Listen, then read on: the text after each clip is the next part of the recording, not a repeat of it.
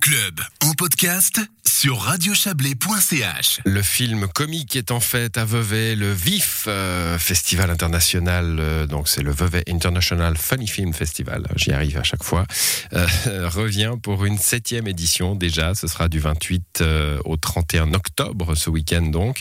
On en parle tout de suite, on parle tout de suite de la programmation du festival avec vous Marie Kosterhoff, bonsoir. Bonsoir. Vous êtes co-directrice du VIF.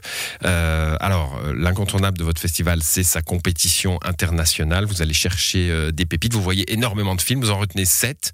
Pourquoi 7 Euh, parce que 5 c'était plus assez, 10 serait fait trop pour que le jury puisse les voir, mais on trouve qu'on n'avait quand même pas assez de place avec les 7 films.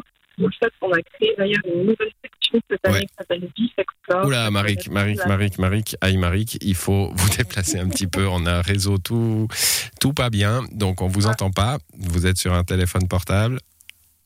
Pardon, vous m'entendez maintenant? Oui, nous vous entendons mieux, je crois. Donc je disais 7, pourquoi? C'est vrai que la question n'était pas très maligne, euh, mais euh, du coup je voulais dire que c'était assez peu finalement avec tous les films que vous voyez, et donc vous créez, vous alliez nous l'expliquer, une, une sorte de nouvelle catégorie en somme pour pouvoir en caser un peu plus?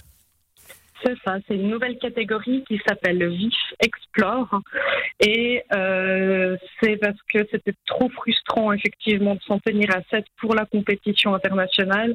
Et on avait envie de pouvoir encore étendre le, champ du rire, si j'ose dire, et de proposer des comédies euh, euh, différentes et qui, j'espère, vont plaire aussi au public. Hum, Alors euh, l'idée c'est d'aller d'aller se confronter un peu aux, humours. hein. On sait qu'ils sont pas forcément les mêmes, qu'on soit aux États-Unis. Enfin maintenant on est un peu mondialisé malheureusement, mais on trouve encore des euh, des humours qui sont pas tout à fait comme les nôtres et auxquels il faut se, faire un petit peu.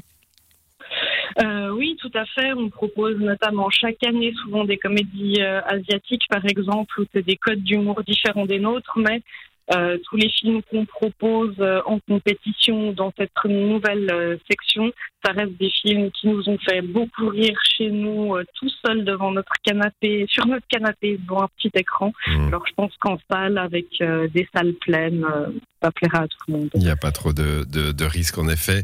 Euh, invité d'honneur aussi chaque année, hein, euh, la part belle à, à certains films cultes. Vous avez été explorer notre notre inconscient collectif hein, sur les films d'humour qui sont très populaires évidemment. Colin Serrault cette année, alors on se souvient de de, de Trois hommes et un couffin évidemment son grand carton, hein, mais il n'y a pas que ça. C'est un, un humour Il y en a peut-être un peu moins aujourd'hui. Euh, je sais pas s'il y en a moins aujourd'hui. Peut-être que c'est plutôt elle-même qui était euh, précurseur dans le fait de dire que euh, via l'humour, il n'y a pas besoin d'avoir un humour régressif et attaquant pour être drôle, mais que au contraire, on peut avoir un humour fin, intelligent et profiter de cette arme qu'est l'humour pour dire des choses euh, sur le monde, sur notre monde et, et l'analyser un peu par la bande comme Mm. ça. Voilà, cinéma comique militant. Trois hommes, un couffin, c'était évidemment le rôle des hommes hein, dans, dans la parentalité. Euh, la Belle Verte, c'est un film sur le euh, sur la planète, sur l'écologie. C'est vrai qu'ils ont un petit peu, ils ont leur âge maintenant ces films-là. Ils étaient précurseurs, c'est ce que vous nous vous nous disiez.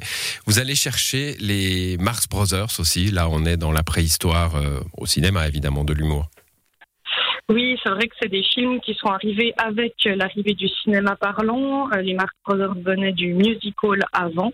Et là, justement, pour des films aussi anciens que ça, euh, on aura une écrivaine qui viendra, euh, spécialiste des Marx Brothers, qui viendra introduire euh, chaque séance pour remettre justement le contexte historique, etc., sur la création de ces films qui sont vraiment à la base de tellement de choses qu'on voit euh, aujourd'hui et qui sont, euh, qui sont toujours très, très drôles. Dans la ville de Chaplin, c'est hardi quand même. Hein. On a eu Et quand je dis c'est hardi, ça pourrait être Laurel, pardon. Non, ça, c'est- pouf pouf. Voilà. Bon, Euh, non, les Marx Brothers, c'est culte évidemment. Euh, et puis voilà, vous tombez sur le week-end aussi, un week-end euh, où soit on n'a pas trop envie de rigoler c'est la fête des morts, soit on s'amuse bien parce que c'est Halloween. Il y a, y a un lien que vous allez faire? Oui, tout à fait. Résister, à se faire plaisir et j'espère faire plaisir au public aussi en proposant quatre euh, grands classiques euh, du cinéma qui mélangent euh, horreur et comédie. Et c'est Frankenstein Jr., Gremlin, Shaun of the Dead et Evil Dead 2. Voilà, il y aura du, du plaisir. Merci à vous, Marie Kosorov. On vous souhaite une belle septième édition. Ça se commence demain jusqu'à dimanche, le Vevey International Funny Film Festival. Bonne soirée. Bonne soirée. Et c'est la fin de cette émission à l'édition. Ce soir, Isabelle Bertolini, Léa Journaux, Yves Terrani et Quentin Fray. Bonne soirée à vous.